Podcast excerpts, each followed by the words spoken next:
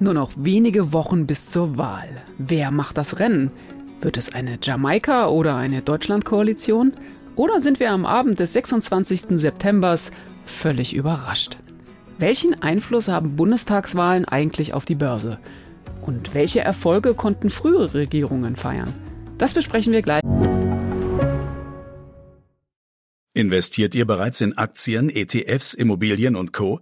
Super. Dann könnt ihr jetzt euer Portfolio noch weiter diversifizieren. Mit der Private Finance Police der Allianz. Hier zahlt ihr einmalig einen Betrag ab 10.000 Euro ein und habt damit die Chance, in alternative Anlageklassen zu investieren, zu denen Privatinvestoren normalerweise keinen Zugang haben. Kommt für euch in Frage? Dann gibt's jetzt alle Infos auf allianz.de slash dein Leben.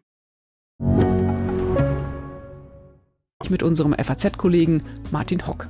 Und damit herzlich willkommen zu einer neuen Folge des FAZ-Podcasts Finanzen und Immobilien. Ich bin Inken Schönauer.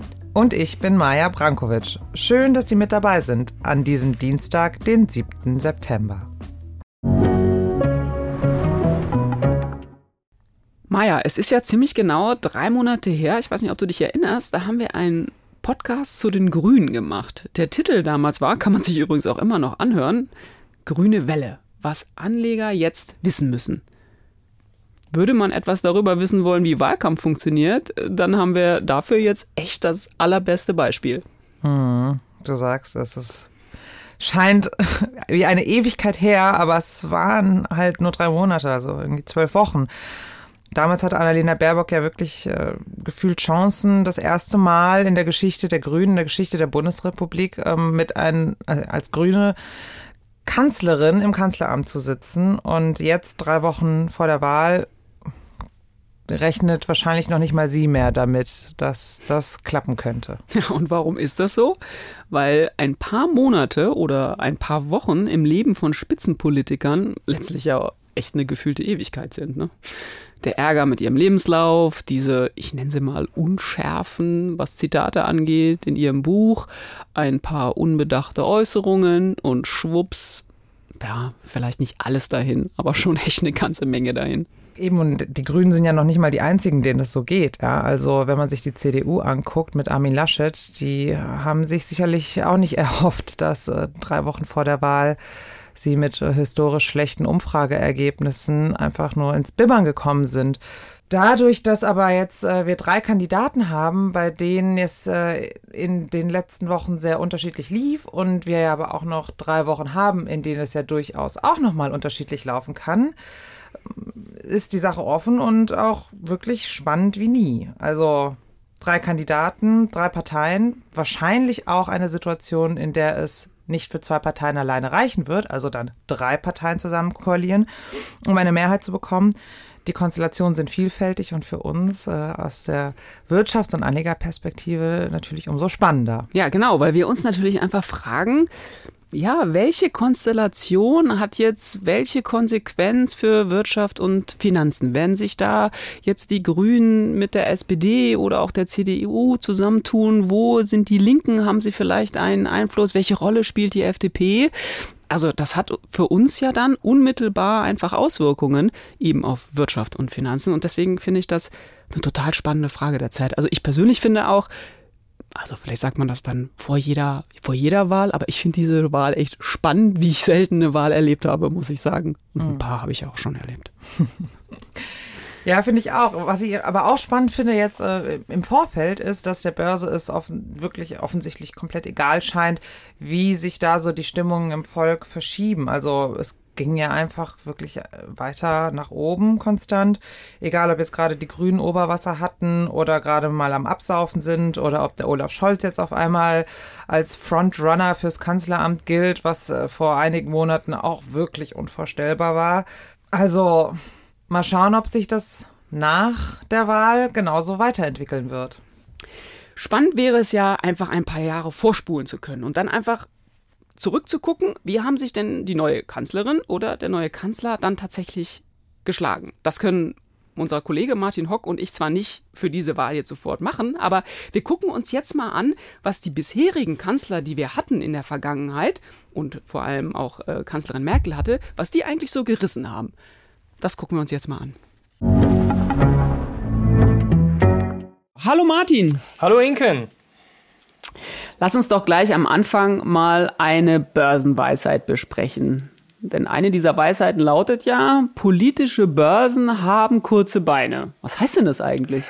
Ja, im Grunde äh, geht es darum, dass politische Ereignisse, die also keinen direkten wirtschaftlichen Bezug haben, äh, an, der an der Börse relativ wenig bewirken. Das heißt, es gibt ein bisschen Aufregung ähm, und dann ist es rasch vorbei. Also eins meiner eines der besten Beispiele ist eigentlich der Putsch in der Sowjetunion 1991. Denn damals ist der DAX, hat damals seinen drittgrößten Tagesabsturz erlebt, den es überhaupt gab. Die Amerikaner, die später kamen, reagierten eigentlich schon kaum noch drauf. Und am nächsten Tag war das alles vergessen, weil der Putsch scheiterte ja auch. Und ähm, ja, und dann war das eben durch, das Thema. Aber man muss natürlich sehen, wie alle diese kleinen Weisheiten steckt viel Wahres drin.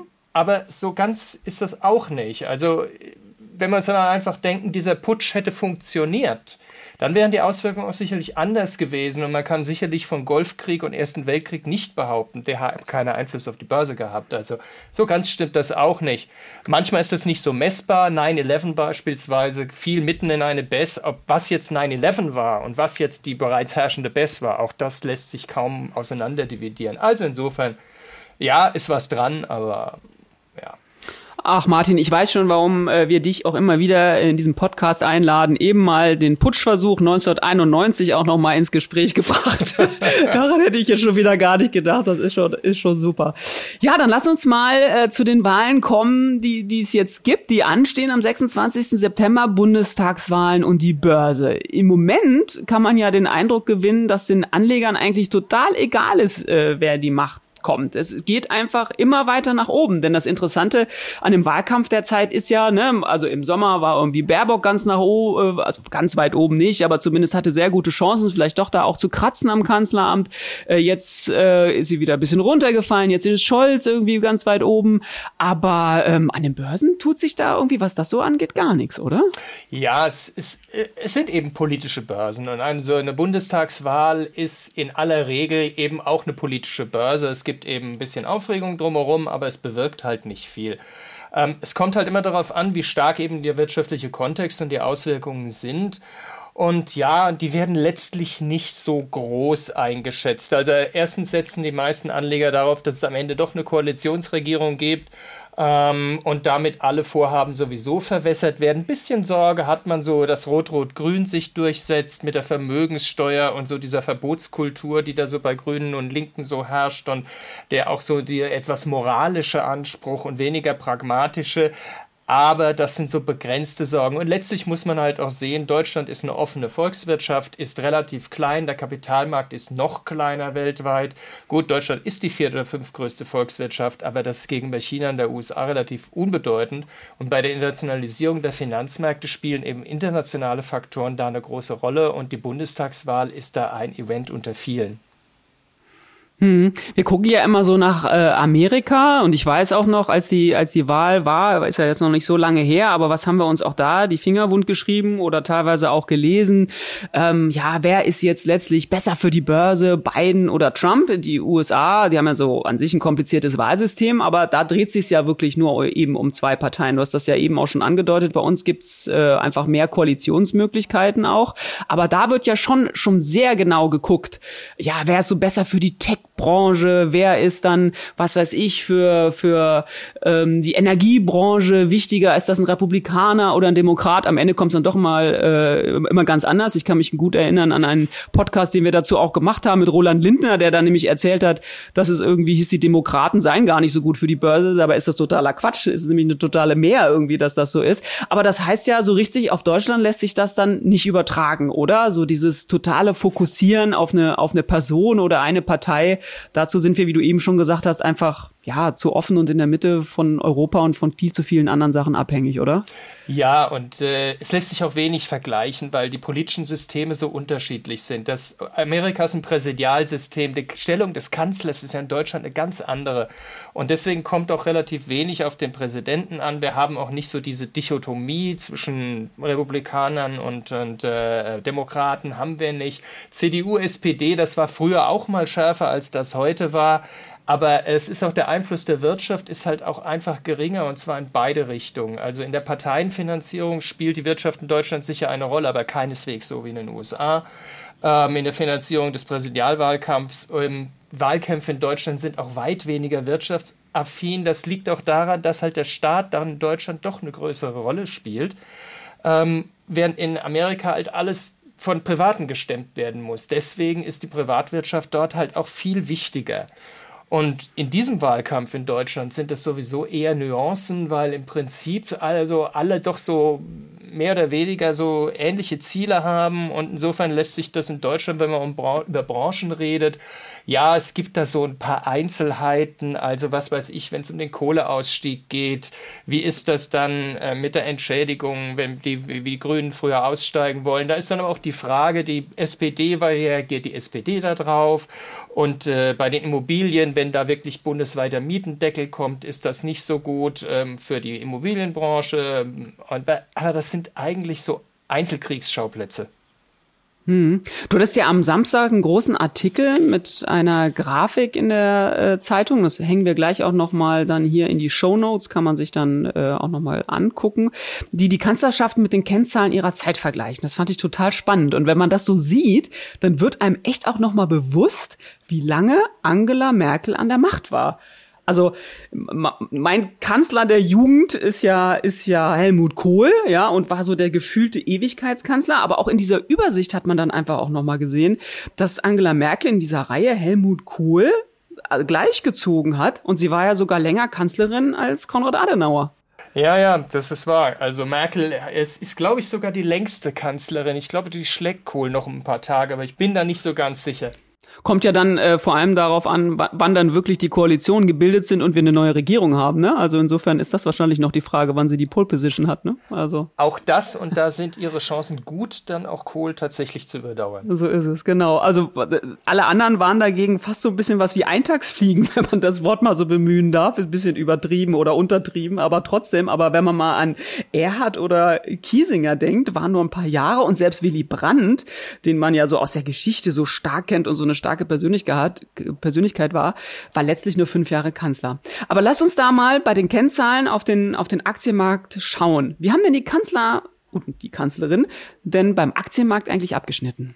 Das ist höchst unterschiedlich. Also ähm, muss sagen, die, es gibt eigentlich drei Kanzler, die eine ganz gute Bilanz in der Hinsicht haben. Das sind Adenauer, Kohl und Kiesinger ausgerechnet. Ähm, Allerdings, äh, inwieweit man das denen zurechnen will, ähm, ja, ist eine andere Frage. Am schlechtesten abgeschnitten haben, hat Brandt und neben ihm auch Schröder kommt nicht gut weg, aber Erhard hat die mieseste Bilanz von allen. Ähm, muss man natürlich sagen, Kiesinger und Erhard waren beide nur so rund drei Jahre überhaupt im Amt. Also ja, ja, aber bei Ludwig Erhard ist das ja total spannend. Ich meine, der wird für das Wirtschaftswunder der Bundesrepublik ja total gefeiert. Also das Konterfei und hier mit der mit der Zigarre in diesem äh, Wirtschaftswunderland. Und dann habe ich ja in deiner Grafik gesehen, Aktienmarktrendite äh, minus 8,8 Prozent. Was war denn da los, wenn sonst alles geboomt hat ohne Ende? Ja, also mit Erhard, das ist ja so ein Ding. Erhard war ja größtenteils eigentlich Wirtschaftsminister und seine Kanzlerschaft war, stand unter keinem guten Stern. Die ganze Zeit eigentlich. Kein, äh, irgendwie war so die Meinung, der Erhard kann kein Kanzler. Aber das ist so das Politische. Ähm, wirtschaftlich ist es einfach so, schnapp 61, also zwei Jahre bevor Erhard ins Amt kam, lief die Börse gar nicht mehr so gut. 1958 bis 60, diese drei Jahre, das ist die stärkste Drei-Jahres-Performance des FAZ-Index überhaupt seit 1949 gewesen. Da ist es dann ein Wunder, kein Wunder, dass da hinterher das nicht mehr ganz so lief. Dann kam 61 war der Wasserstoffbombentest der Sowjetunion, das kratzte auch ein bisschen so an der Selbstverständnis des Westens schon. 62 die Kuba Kuba-Krise und 62 war bis 1987 das schlechteste Börsenjahr in Deutschland überhaupt. Ähm, 1963 hatten wir das niedrigste Wachstum seit 49, aber der Erhard war ja auch immer so ein Fan des Maßhaltens. Was Erhard gesehen hat, der konnte das ja damals nicht sehen, dass das Wirtschaftswunder eigentlich sein, den Zenit längst überschritten hatte. Erhards Politik war restriktiv.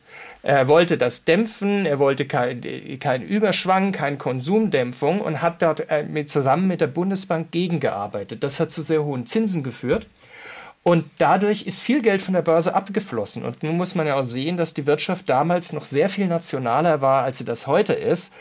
Ja, und äh, Ende vom Lied war, dass also so ab April 1964, da war also er hat so sechs Monate im Amt, bis Januar 67 lief die deutsche Börse also abwärts. Ähm, hinzu kamen dann noch so Maßnahmen wie die Couponsteuer. Ähm, das war alles, alles nicht sehr börsenfreundlich. Und ich glaube auch er hat äh, Betrachtungsweise hat die Börse eigentlich eher eine geringe Rolle gespielt. Jetzt hast du ja eben eine Vokabel äh, benutzt, die wir eigentlich in den Griff, Giftschrank schon stecken äh, können, weil wir sie eigentlich überhaupt nicht mehr brauchen, nämlich das Wort hohe Zinsen. Dass das nicht gut war in der Zeit. Weißt du zufällig aus, aus dem Kopf, wie da, wie da die Zinsen so ungefähr waren? Also nur damit man mal so eine Vorstellung auch davon hat, in welchen Zeiten wir jetzt gerade erst ähm, sind. Also teilweise hatten wir da Sparzinsen so um die sieben Prozent. Also ähm, ja, und, und mehr. Also es war halt einfach enorm und vielleicht kommt das heute auch so dieser Glaube, äh, diese, eine Spareinlage müsste sich gut verzinsen, sogar aus dieser Zeit, weil dort eben die Spareinlagen enorm gut verzinst waren. Und ähm, aber das ist halt, äh, würde ich sagen, nicht unbedingt äh, ein Ewigkeitsanspruch. Und manchmal nee, auch gar nicht so gut. Ja, absolut. Und ich meine, dass es eben keinen Ewigkeitsanspruch hat, das sehen wir ja in diesen äh, Zeiten und ein Ende ist dabei ja auch gar nicht abzusehen. Bei den Zahlen, die du in dieser Grafik äh, verwendet hast, ähm, und wenn man dann tatsächlich die Kanzler so nebeneinander laufen lässt, ähm, ist es überhaupt sozusagen, ja, seriös oder statthaft, so, das so miteinander zu vergleichen? Denn die Zeiten waren natürlich anders. Ich würde mal denken, auch Statistik hat sich natürlich enorm verändert. Wie ist so die Methodik ähm, bei dieser Grafik da? Kannst du das kurz erzählen? Also das ist natürlich bei langen Zeitreihen in der Statistik immer ein Problem. Es ist natürlich immer die statistische Basis. Und da muss man dann halt auch gelegentlich Abstriche machen. Man muss jetzt auch mal, mal sehen, gerade wenn man so die, die Ende der 40er Jahre ist, wir haben 48 die Währungsreform und da ruckelt sich eine ganze Menge zurecht. Ähm, also ich habe auf den FAZ-Index zurückgegriffen, weil der FAZ-Index einfach bis 1908, 49 zurückgeht. Ähm, der DAX selbst in der Rückrechnung schafft es nur bis 59. Außerdem ist der FAZ-Index zumindest ab 61 der marktbreitere Index ähm, als der DAX. Also, wenn man da von seriösen Statthaft spricht, das klingt immer so ein bisschen, als ob man fuschen würde. Also, es ist bei Statistik immer so, man muss immer ganz klar sehen, die Schwächen und die auch ganz klar eigentlich benennen. Also, beispielsweise, wenn wir jetzt von den 23,4 Prozent im Jahresdurchschnitt bei Adenauer sprechen in der Rendite, dann müssen wir sagen, das ist ein Näherungswert eigentlich. Ähm, der FAZ-Index ist äh, in den Anfangsjahren zweimal umgestellt worden, einmal von 18 Werten anfänglich auf 25, später auf 100 Werte. Und dass es da natürlich Abweichungen gibt, liegt in der Natur der Sache. Allerdings muss man sagen, dass die Bewegung der Börse sich dadurch ja nicht geändert hat. Es ist nur nicht so exakt quantifizierbar und weil natürlich in der Rückrechnung, da hat man damals das nicht alles so exakt zurückgerechnet, ähm, war ja auch sehr schwierig. Ähm, muss ja teilweise mit der Hand gerechnet werden. Und ähm, deswegen ist, da muss man da einfach Abstriche machen. Man kann aber sagen, Adenauer, die Börse lief in dieser Zeit gut. Es ergeben auch andere Rechnungen. Ich habe also früher auch, auch Gegenrechnungen benutzt ähm, von anderen, von anderen Wissenschaftlern, die kommen auf ähnliche Ergebnisse. Also das, das stimmt schon, aber man muss auch sehen, natürlich, das trifft auch auf Wachstumsraten und Arbeitslosenstatistik zu. Auch die hat sich geändert im Ausweis. Auch da ist ähm, nicht alles so vergleichbar. Allerdings muss man dann auch sehen, das ist so der statistische Aspekt, ein anderer ist der volkswirtschaftliche Aspekt. Wir hatten einfach so 1959, auch 69 eine andere Welt. Die Globalisierung setzte in den 80er Jahren ein. Die Welt vor 1914 war globaler als die Welt der 60er Jahre. Ähm, das heißt, die Volkswirtschaften waren sehr viel nationaler, auch die Börsen waren sehr viel nationaler bestimmt, als sie das heute sind. Und Deswegen muss man auch immer vorsichtig sein, aus der Vergangenheit auch auf die Zukunft zu schließen oder jetzt aus den vergangenen 40 Jahren, jetzt auf die nächsten 40 Jahre zu schließen, da wäre ich extrem vorsichtig. Mhm. Ich fand noch ganz spannend, wenn man mal auf Gerhard Schröder guckt. Der hat ja mit seiner Agenda 2010 seine Genossen ja echt äh, wirklich sehr malträtiert und denen starke Schmerzen zugeführt. Das äh, merkt man ja bis heute, dass sie da noch drunter zu leiden haben, was sie damals mit der Agenda 2020 angestoßen haben. Aber unbestritten ist ja, dass diese Agenda-Politik einfach einiges für die Wirtschaft gebracht hat und Deutschland da auch wieder auf den Erfolgspfad zurückgebracht. Stichwort Kanzler der Bosse fällt mir da jetzt auch noch mal so ein. Kennzahlentechnisch, wenn wir darauf gucken, äh, war diese Kanzlerschaft aber ziemlich schwach auf der Brust, finde ich. Aktienmarktrendite 0,1 Prozent, BIP-Wachstum 1,1, Arbeitslosenquote 11,4. Puh, Erfolg sieht echt anders aus. Ja, aber man muss natürlich auch sehen, Schröder hat ein schweres Erbe angetreten. 1997, also noch unter Kohl, hatten wir die zweithöchste Arbeitslosenzahl überhaupt. Ja, und ähm, das geht nicht von heute auf morgen. Dann muss so eine neue Regierung auch erstmal ins Amt sich zurechtruckeln. Man muss ja auch denken, Lafontaine war ja da auch noch dabei am Anfang der Schröder-Regierung. Da mussten die sich erstmal sortieren. Ähm, die Harz-Kommission tagte überhaupt erst ab 2002, wurde die erst eingesetzt. Da war Schröder schon drei Jahre im Amt und am deutlichsten sieht man es eigentlich daran, dass die Agenda von Schröder Agenda 2010 hieß. Das heißt, fünf Jahre nachdem Schröder aus dem Amt geschieden war, eigentlich. Und äh, teilweise wurden Reformen aus der Agenda 2010 erst unter Merkel in Kraft gesetzt. Also da ist eigentlich logisch, solche Reformen sind ja, die brauchen ihre Zeit. Und Schröder war am Schluss wirklich so einer, der wollte einfach, sage ich mal, noch Geschichte schreiben. Der wusste eigentlich, dass er als Kanzler bereits verloren und verspielt hatte. Hm, ja, kann man sich ja auch noch gut erinnern, ne? als es dann soweit war an diese legendäre äh, Bundestagsrunde äh, da im Fernsehen, als er auch ja. den Erfolg dann nicht eingestehen wollte. Ähm, ja, du hast gerade aber schon gesagt, Erbe, schweres Erbe angetreten, der Schröder, dann offensichtlich ein um, umso besseres Erbe, was Merkel dann äh, antreten konnte, einfach weil sie das dann von, von Schröder geerbt hat, die Erfolge, die ja dann auch gegriffen haben. Was würdest du sagen? Bilanz ist ja noch nicht ganz vorbei, aber kann sie sich insgesamt zufrieden zurücklehnen? Es ist schwer zu sagen. Also solche Dinge lassen sich eigentlich immer erst so ein paar Jahre später wirklich beurteilen. Aber muss sagen, die Arbeitslosigkeit ist auf einem niedrigen Niveau und wird auch wohl in der nächsten Zeit, wenn man politisch nicht gerade besonders Riesenmist baut, ähm, kein Thema werden. In der Ära Merkel haben wir zwei schwere Finanzkrisen bewältigt, oder zwei schwere Krisen. Also einmal die Finanzkrise, die ja wirtschaftlich viel schwerer wiegt als die Corona-Krise, komischerweise. Ähm, also die wirkt ja bis heute noch fort, die Finanzkrise.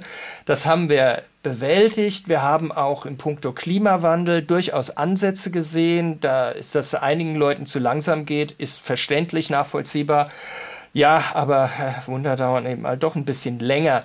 Ähm, was nicht so gelungen ist, ist so ein bisschen die Wahrnehmung äh, der Menschen auch tatsächlich so zu stärken. Ich glaube, dass viele einfach, und das würde eigentlich wieder für Merkel sprechen, Angst vor dem Abstieg haben, eben weil es ihnen so gut geht. Ja, natürlich, es geht nicht jedem gut, das ist völlig klar und das ist auch unbestritten, aber vielen geht es gut und die fragen sich, ähm, ob es ihnen auch weiter gut gehen wird, angesichts gerade solcher Themen wie Klimawandel, ähm, auch, auch, auch Corona, wie wir haben diese Lieferkettendebatten, die Inflation und so weiter. Ähm, es ist vielleicht mehr die Angst vor der Zukunft als die Angst vor der Gegenwart oder der jüngeren Vergangenheit. Aber das ist eine persönliche Meinung, die ich habe. Das möchte ich an der Stelle wirklich anfügen. Ähm, ja, und da wird man, da wird man sehen müssen, und das können sicherlich auch andere äh, durchaus anders sehen, da kann man viel drüber diskutieren. Aber ich finde das, und das jetzt vielleicht nochmal so zum Schluss, worauf die Investoren jetzt dann eben heute gucken, also offensichtlich sind es eben nicht zwangsläufig die Wahlen und der Ausgang der Wahlen, in welchen Konstellationen das auch äh, eben ist. Es gibt einfach diese, ja, Megathemen, die auch die Investoren in Zukunft äh, beschäftigen werden. Ne? Du hast gerade schon gesagt, das ganze Thema Klima, wir reden ja viel über Nachhaltigkeit, äh, Green Deal, wir haben die Corona-Krise, die noch lange nicht bewältigt ist, wenn man mal denkt, äh, was, was für Gelder gezahlt werden, auch in Sachen Flutkatastrophe, äh, die wir im Sommer hatten. Also das scheint ja das, das ursprüngliche Thema wer regiert uns demnächst dann auch einfach so zu, zu überlappen und für, für Investoren praktisch noch wichtiger zu sein, als das, wer am Ende vielleicht ins Kanzleramt einzieht. Ja, sicher. Also so die großen Thema, also das zentrale Thema ist eigentlich tatsächlich die Geldpolitik. Ähm, wie lange haben wir noch niedrige Zinsen? Für, sagen wir mal so, für einfache Gemüter geht es einfach nur darum, äh, bleiben die Geldschleusen lange offen, damit die Kurse steigen. Ähm, andere machen sich dann ein bisschen mehr Gedanken, stellen mehr, denken mehr nach über Inflation, aber auch natürlich das Thema Staatsverschuldung ist ein großes Problem. Also ähm, wenn wir halt all diese, diese Investitionen finanzieren, äh, werden die Schulden steigen. Wir haben derzeit niedrige Zinsen, da sind die leicht finanzierbar, aber das ist ja nicht festgeschrieben geben. Und wenn es die Frage ist auch, ob diese Investitionen nicht tatsächlich ihrerseits auch inflationstreibend wirken können, ob vielleicht gerade bei staatlichen Inflation, äh, Investitionen die Inflation nicht sogar die Hauptwirkung ist. Ähm, also es wird auch schon Stagflationsszenarien werden auch schon ähm, thematisiert. Also da sind viele Themen, aber es kommt halt ein bisschen so auf die kurze und die lange Frist an. Es gibt auch noch das Thema China, zunehmende Blockbildung in, in, in der Welt. Ähm, auch das Thema Deglobalisierung mit Blick auf die Lieferketten, all das, also ähm, im Prinzip hat man so das, das, das typische Umbruchgefühl. Also ich sage mal fast so ein bisschen negativ zu den frühen 80er Jahren vor 40, als, als so die Welt in die Globalisierung aufbrach, hat man jetzt so ein bisschen das Gefühl, das geht in eine andere Richtung. Aber wo genau das hingeht, das weiß dann auch keiner. Übrigens speziell deutsche Investoren äh, beschäftigt, äh, so wie ich aus Family Offices höre, zwei Themen noch.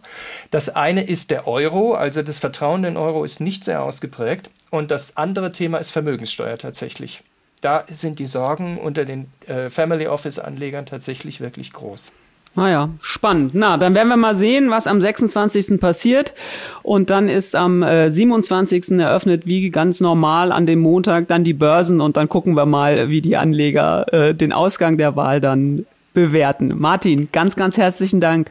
Gerne doch. Immer wieder.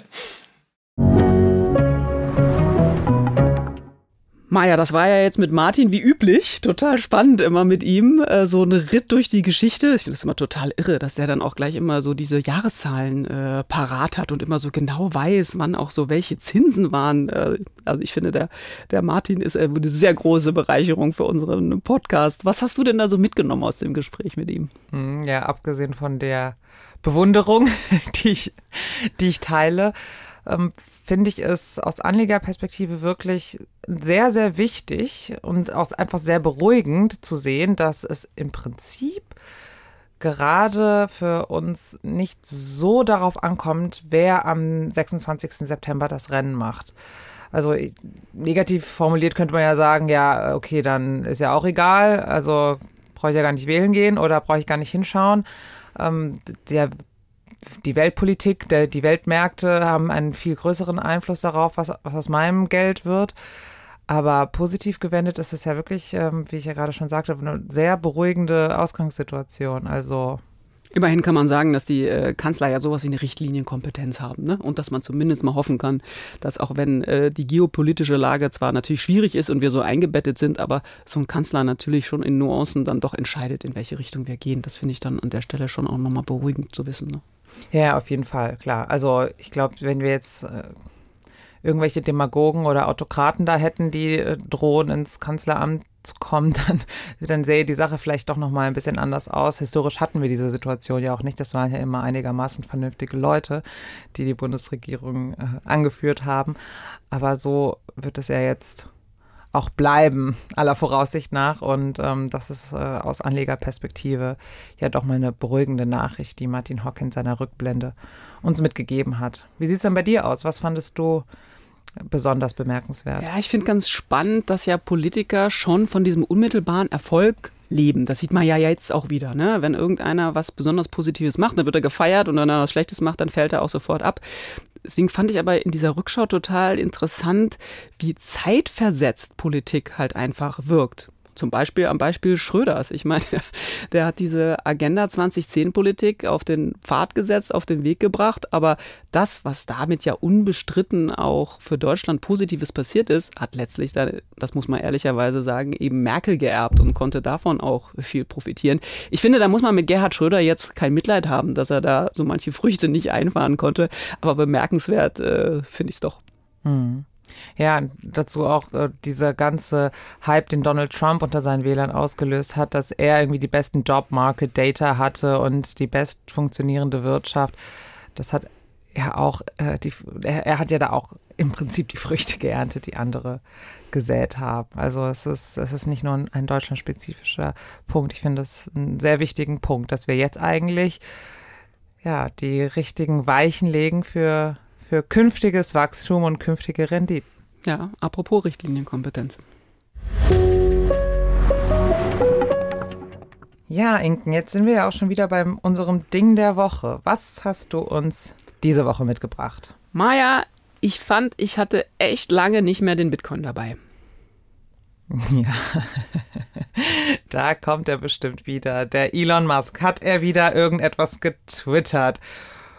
Oder hat es diesmal ganz andere Gründe, weshalb der Bitcoin nach oben geschossen ist, wenn ich das richtig gesehen habe. Ja, ich, ich folge tatsächlich ja Elon Musk auch auf Twitter, aber mit Bitcoin hat er tatsächlich äh, derzeit wenig zu tun. Nee, das muss er nämlich auch gar nicht. Der freut sich gerade über die äh, Milliarde, die er als Fördermittel für seine Batteriezellenfabrik in Brandenburg äh, wahrscheinlich bekommt. Hatten wir ja die Tage auch in der Zeitung.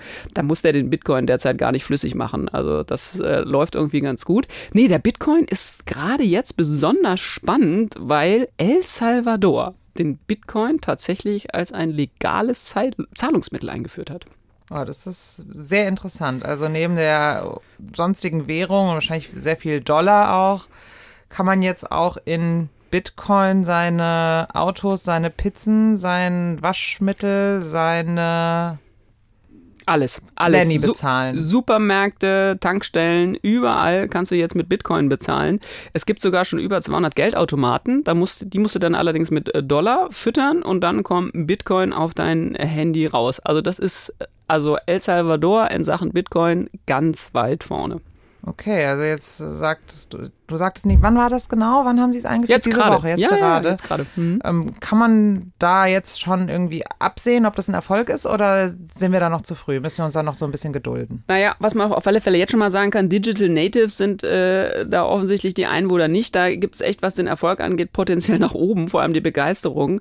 Äh, die Rentner zum Beispiel sind echt schwer am Demonstrieren. Die gehen da richtig auf die Straße, weil sie fürchten, dass sie demnächst nur noch ihr Bitcoin-Geld äh, in der Rente bekommen und äh, da sind sie gar nicht begeistert von. Und ich fand irgendwie eine Stimme ganz interessant. Einige Experten sagen, dieses Experiment ist nicht von dieser Welt.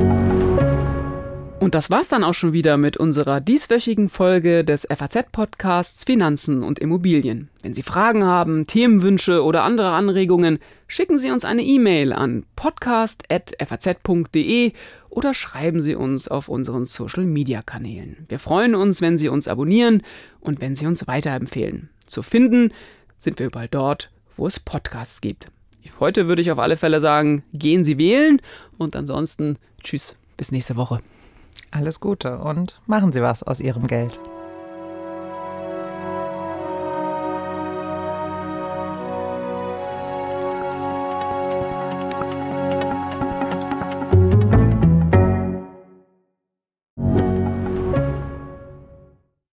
Investiert ihr bereits in Aktien, ETFs, Immobilien und Co?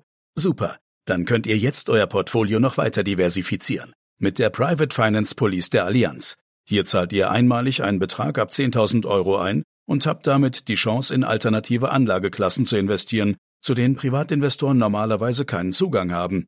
Kommt für euch in Frage? Dann gibt's jetzt alle Infos auf allianz.de slash dein Leben.